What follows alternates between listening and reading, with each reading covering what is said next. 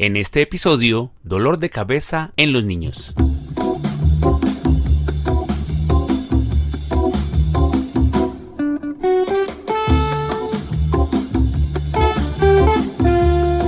Bienvenidos a Doctor Rafita Radio. Mis papás aprenden con Doctor Rafita Radio. Doctor Rafita Radio no es ni pretende ser una consulta médica particular.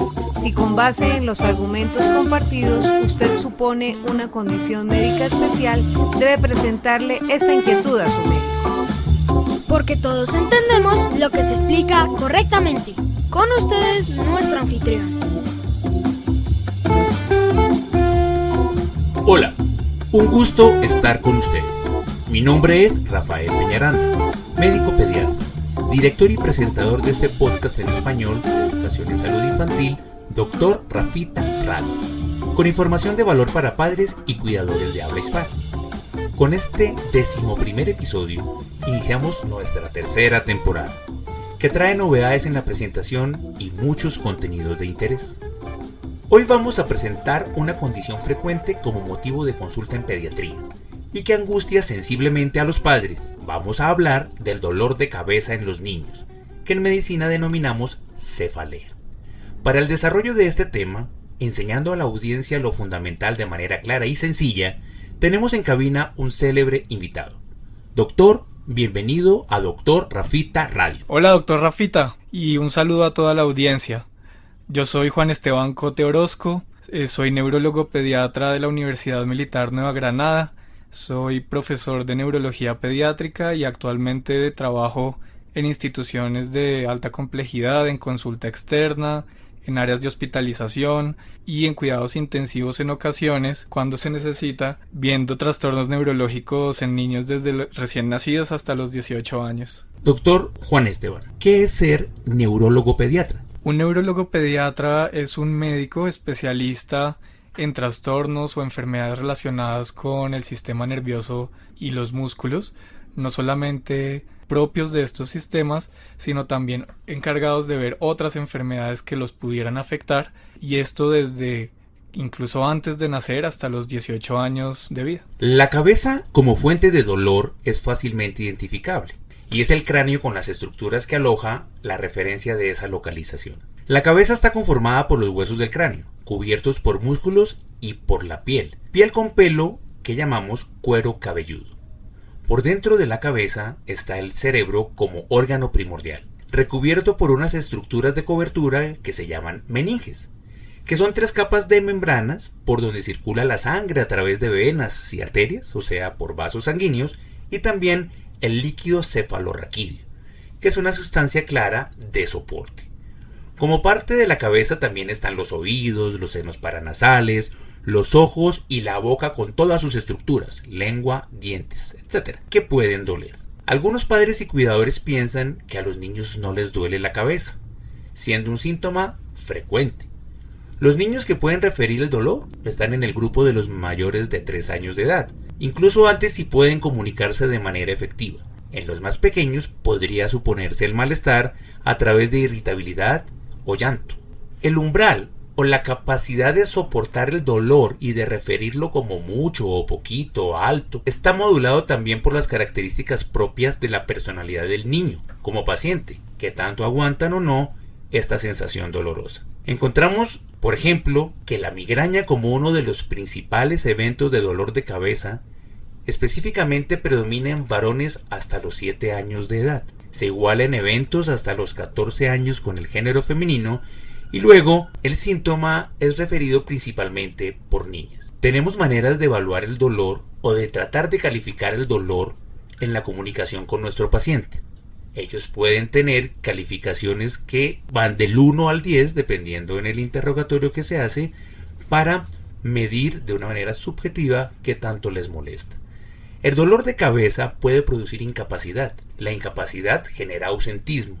El niño deja de ir a donde tiene que ir y el cuidador también se ausenta por cuidar al enfermo. Para interpretar el dolor de cabeza hay que hacer retrospectiva, mirar hacia atrás y evaluar de una manera clara lo que pasa en el momento. Como en la mayoría de nuestros episodios debemos decir en este también, que el dolor de cabeza por sí solo no corresponde a una enfermedad, que algo está pasando para que duela la cabeza y que debe interpretarse con todos los síntomas asociados. Doctor Juan Esteban, ¿por qué duele la cabeza? Bueno, como lo dijo ahorita doctor Rafita, tenemos que echar un poquito para atrás. Y el dolor es uno de los mecanismos evolutivos que han sido un éxito, fundamentales en nuestra sobrevida. Y millones de años de evolución eh, hicieron que en nuestro cerebro tengamos, tuviéramos un centro que cuando se activa nos produce el dolor. Es un diálogo entre el tálamo y la corteza de nuestro cerebro y ese diálogo es lo que nos produce el dolor. Es una zona muy especial cuando se activa. Ahora, ¿qué cosas pueden activarla? Muchísimas cosas. Y es acá donde vemos las múltiples causas que podría generar ese dolor. ¿Cuáles serían los tipos de dolor de cabeza? Bueno, entonces, para hablar de los tipos de dolor que nos activan ese centro que estamos hablando del dolor y que se localiza en nuestra cabeza, tenemos que dividir los tipos de dolor de cabeza en dos, primarios y secundarios. Los primarios son los dolores de cabeza que en sí mismos son una enfermedad, como la migraña o el dolor de cabeza tensional, y los secundarios son los que se deben a otra enfermedad la más frecuente en este grupo son las infecciones, las infecciones comunes como las gripas, las diarreas. También podemos tener infecciones dentro de nuestro sistema nervioso. En este grupo también están enfermedades como los tumores, los sangrados, entre otras. Aunque evidentemente tenemos dolor de cabeza cuando se golpea, asociada al mareo, cuando hay déficit de hidratación, cuando hay exceso de exposición al sol, vamos a hablar en este episodio esencialmente de dos situaciones principales. El dolor tipo migraña y el dolor de cabeza de origen tensional. En ese orden, ¿qué es la migraña? La migraña es una de las enfermedades eh, de los dolores de cabeza primarios más frecuente en la población pediátrica y son múltiples los factores que la producen. La, nunca la causa es de un solo factor, siempre es multifactorial. Factores como cuáles, como los que estaba hablando ahorita, la deshidratación, la exposición a la luz, entre otros. La migraña tiene unas características específicas, entonces eso es lo que la define como tal, el tipo de dolor. Las características principales es que son unilateral, es decir, solo duele un lado de la cabeza, Además, la característica es que es pulsátil, es como si el corazón palpitara, a menudo es lo que preguntamos en las consultas. La mayoría de veces se asocia a fonofobia o fotofobia, esto es que molesta la luz o que molesta el ruido durante los episodios. La intensidad puede ser moderada o severa y frecuentemente esto causa incapacidades escolares, ausentismo escolar y por eso es muy importante saber de la migraña. Cuando uno habla en la definición que duele solo un lado de la cabeza, estamos hablando que puede ser el lado derecho o el lado izquierdo o solo arriba o solo la frente o solo la parte de atrás. No es esencialmente global. ¿Cómo se sabe que un niño tiene una migraña? Lo sabemos en la historia clínica. Cuando el paciente llega a nuestra consulta, preguntamos todas las características del dolor. Cómo es el inicio del dolor, cómo es la intensidad con la que, la que inicia, qué parte de la cabeza duele, cómo duele, a qué se asocia cuando está presentándose este dolor y entonces podemos definir las características del dolor con elementos de la historia clínica.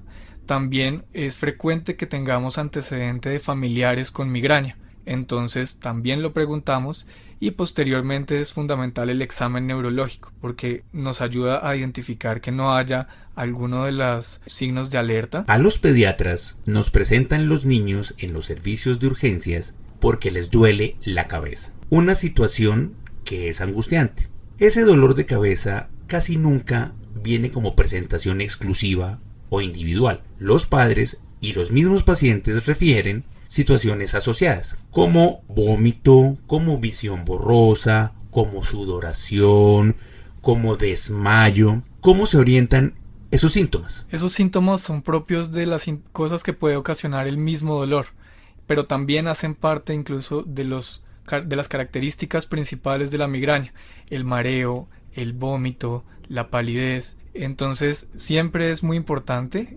cuando llegan a urgencias, primero, como lo habíamos hablado antes, identificar si esto es primario o si es secundario. Lo dijimos que lo más frecuente era que hicieran parte de una enfermedad, de una infección, como una gripa, una diarrea, gastroenteritis, etc. Pero habitualmente los pacientes que consultan con una migraña tienen o historia familiar de migraña o antecedentes de dolor de haber presentado dolores de cabeza con estas características. El primer contacto de estos pacientes es naturalmente con el pediatra. En el caso de la condición aguda, pues digamos que en el servicio de urgencias. A los niños con dolor de cabeza no los está recibiendo directamente el neurólogo. El pediatra tiene el contexto para evaluar y descartar gravedad en estos pacientes, antes de que visiten de una manera juiciosa y continua al neurólogo pediatra. En urgencias, durante un episodio agudo de dolor de cabeza, ¿qué exámenes nos ayudan a identificar de que se trata de una migraña en este caso y no de una situación más importante o distinta. Pues eh, no necesitamos exámenes habitualmente para identificar la gravedad y para saber que sí es una migraña. Simplemente con la historia clínica y el examen neurológico podemos saber que se trata de una migraña o de otro tipo de cefaleas primarias como la cefalea tensional. Habitualmente no necesitamos hacer un examen. ¿Cómo sería un episodio típico de dolor de cabeza tipo migraña. Entonces, habitualmente el típico o la migraña clásica inicia con un aura. Un aura es una sensación que podemos tener antes que inicie el dolor y de las más frecuentes es con inicio de fosfenos, que son como ver lucecitas. Posteriormente empieza la cefalea, el dolor, que usualmente es la mitad de la cabeza, puede ser la derecha o la izquierda, pero depende de la edad. Cuando son pequeños puede ser la parte de adelante de nuestra cabeza o frontal. El tipo de dolor más frecuente es tipo pulsátil, como si palpitara el corazón, es como se describe. Se asocia a puede asociarse a tinnitus o fosfenos, es decir, oír piticos o ver luces durante el dolor de cabeza. Adicionalmente, puede haber mareos, puede haber vómito y molesta la luz y el ruido, o fonofobia y fotofobia. ¿El padre o cuidador puede hacer algo? Por supuesto que pueden hacer algo, con analgésicos convencionales o muchas veces simplemente el descanso y dormir son la solución para los episodios de migraña. Pero tenemos que tener en cuenta que lo más importante cuando se tiene una migraña no es llegar al punto en el que tenemos una crisis de migraña, sino todo lo que se puede hacer para prevenirlo. Estás escuchando Doctor Rafita Radio.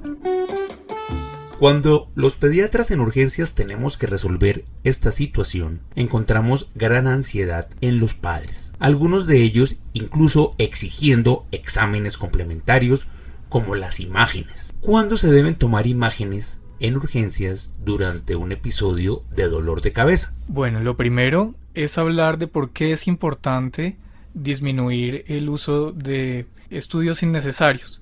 Primero porque son costosos para el sistema, pero mucho más importante porque algunos pueden tener implicaciones en, en nuestros pacientes, en nuestros niños. Por ejemplo, el examen que habitualmente está más disponible en el servicio de urgencias son las tomografías computarizadas o TAC. Esto genera radiación y a largo plazo se sabe que cuando estamos expuestos a mucha radiación podemos tener daños en la retina o cataratas mucho antes de lo, de lo que tenían nuestros papás posible, probablemente y además la aparición eh, de ciertos tipos de cáncer. Así que los estudios los tenemos que limitar a cuando realmente son necesarios. Hay algunos signos de alarma que nos pueden orientar la realización de esos estudios complementarios. Por ejemplo, cuando nuestros pacientes tienen un dolor de cabeza que ha sido crónico desde hace mucho tiempo y cada vez duele más, duele más y duele más, pensamos en la posibilidad de realizar imágenes. Cuando viene con un patrón, un tipo de dolor y de un momento a otro ese dolor cambia, también nos puede orientar a hacer algún tipo de exámenes. Cuando empeora con la tos o es un dolor que eh, da hacia al despertar en las mañanas, pensamos en hacer imagen. La recomendación es, si el dolor de cabeza es lo suficientemente importante, lleve a su paciente a consulta y permita que sea el médico el que decida, con su mejor criterio, qué debe hacerse para afinar el diagnóstico. Los pediatras en urgencias utilizamos medicamentos también para mejorar la sensación dolorosa, a veces usando las vías endovenosas. Algunos niños tienen demora en resolver la condición y terminan incluso hospitalizados.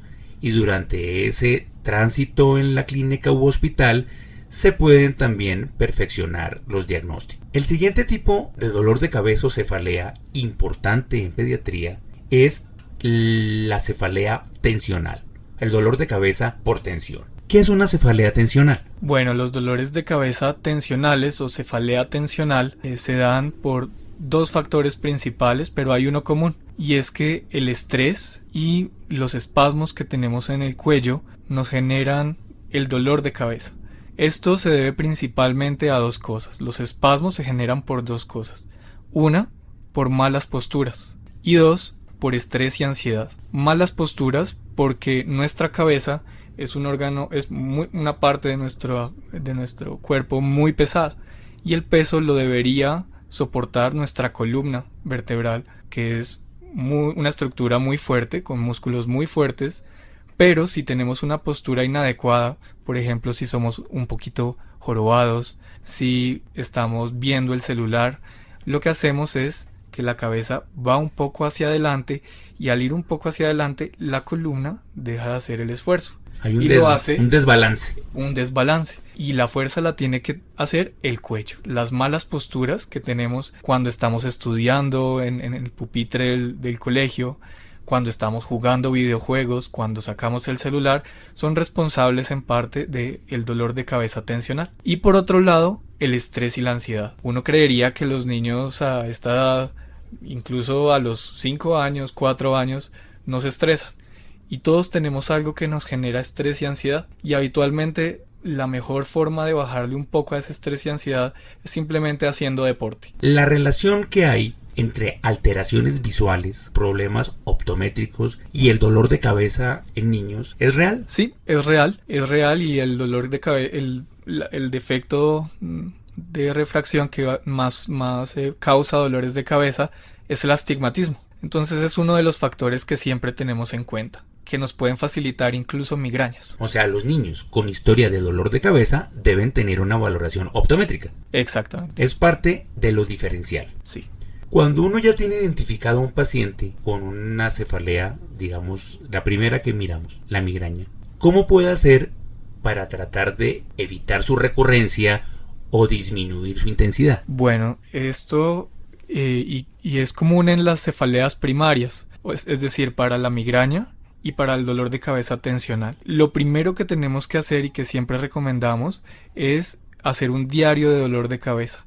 El diario nos enseña muchísimo nos enseña cómo son esos dolores, porque recordemos que estas son condiciones crónicas, no son condiciones agudas, son condiciones que vienen desde hace tiempo y que pueden presentar agudizaciones, es decir, que de un momento a otro puede desencadenarse una crisis. Entonces, tener un diario de dolor de cabeza nos sirve para conocer bien esas características y lograr identificar qué tipo de dolor de cabeza es por supuesto descartar si hay alguna cosa que nos esté sugiriendo un signo de alarma, que nos esté dando un signo de alarma. También en esos diarios de dolor de cabeza es fundamental tener en cuenta dos cosas. Una, las actividades que estaba haciendo ese día. Por ejemplo, estaba en una evaluación en el colegio, tuvo una pelea, estaba haciendo deporte, pasó la hora del almuerzo. Entonces lo que tratamos de identificar son factores que podamos modificar y nos esté facilitando dolores de cabeza. Y segundo, ¿qué comió ese día? ¿Qué alimentación tuvo ese día? Hay algunos alimentos que se pueden asociar a dolores de cabeza, en especial los que son migrañosos. Y todos somos diferentes. Tendemos a decir ya no puede tomar bebidas muy azucaradas, ya no puede comer chocolate y no es así. Las, restricciones de los alimentos las tenemos que hacer basados en el diario de dolor de cabeza. En ese vemos, por ejemplo, a veces un tinto puede ocasionar un dolor de cabeza. Otras personas no toman tinto y eso les puede facilitar un dolor de cabeza. Por ejemplo, eh, otras personas, e, mi esposa, llenando este diario de dolor de cabeza, se dio cuenta que la piña eh, le estaba ocasionando los dolores. Entonces todos somos diferentes y esto es lo importante de hacer el diario de dolor de cabeza. Ese sería el punto de partida para conocer un poco más y ver qué cosas podemos prevenir para que nos den, nos empeoren o nos faciliten un dolor de cabeza. El segundo factor que tenemos que tener en cuenta es el deporte. Una recomendación muy grande que los niños antes de los 6 años hagan deporte no estructurado, es decir, salir al parque mínimo 3, 4 veces a la semana. Igualmente, los, los adultos o los mayores de 6 años tienen que salir a hacer deporte y la recomendación no es gran cosa. Son 30 minutos, 3 veces o 4 veces a la semana de deporte aeróbico, lo que en los gimnasios le eh, llaman cardio. Caminar, trotar, bicicleta, saltar lazo, hacer zumba, son muchas las cosas que se pueden hacer. La tercera gran medida, que es preventiva de dolores de cabeza, en especial de los migrañosos, es la hidratación. Tenemos que tomar abundantes líquidos, no bebidas azucaradas, y la recomendación es que sea mínimo un litro de agua al día. Estos son cuatro vasos de agua, desayuno, almuerzo, comida y durante el día. Es algo fácil. El cuarto factor que tenemos en cuenta siempre es que se tengan unos horarios de sueño y de alimentación adecuados. De hecho, hay un patrón de dolor de cabeza que es el de los lunes o los martes, el de inicio de semana.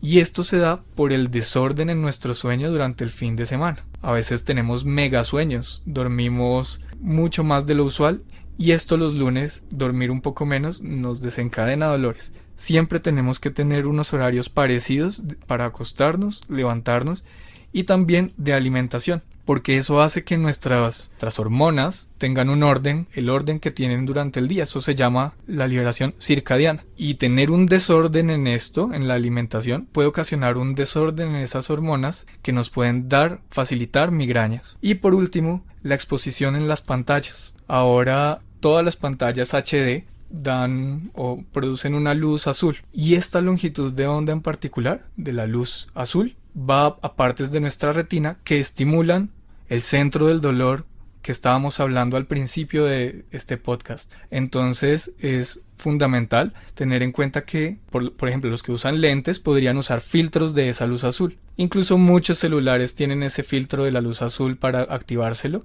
o filtros o luz de descanso o luz de noche. Así se llama la, los filtros con los que vienen los celulares. Sí, es protector. Es protector, no solamente para migrañas, sino también para la degeneración de la retina a largo plazo. Sí, con el uso exagerado de estos dispositivos. Así es. El dolor de cabeza no es normal, pero no necesariamente es una situación grave. Cuando se presenta y hay algún signo de alerta, se debe consultar. Permita que sea el médico quien decida si necesita exámenes extra o medicaciones especiales. No medique a su niño. La visita al neurólogo es parte de la secuencia en el acompañamiento de estos pacientes con este malestar. Sabemos ahora que la asociación con alimentos y el dolor de cabeza es particular, propia de cada quien, lo mismo que la deprivación del sueño. Doctor Juan Esteban, muchas gracias por habernos acompañado en este episodio de Doctor Rafita Radio. Bueno, doctor Rafita, muchas gracias a usted por la invitación y recuerden todos que cuando tengan dudas sobre el dolor de cabeza que presenta su hijo, el pediatra es eh, quien debe, a quien deben acudir y habitualmente no necesitamos hacer exámenes. Habitualmente no es complicado, pero el pediatra es quien los guiará en este proceso. En el próximo episodio el duodécimo de la serie y el segundo de esta tercera temporada de Doctor Rafita Radio, les hablaré de la varicela.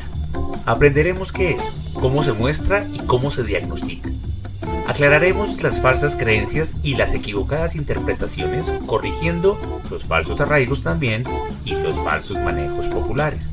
Será un capítulo educativo de alto valor para padres y cuidadores.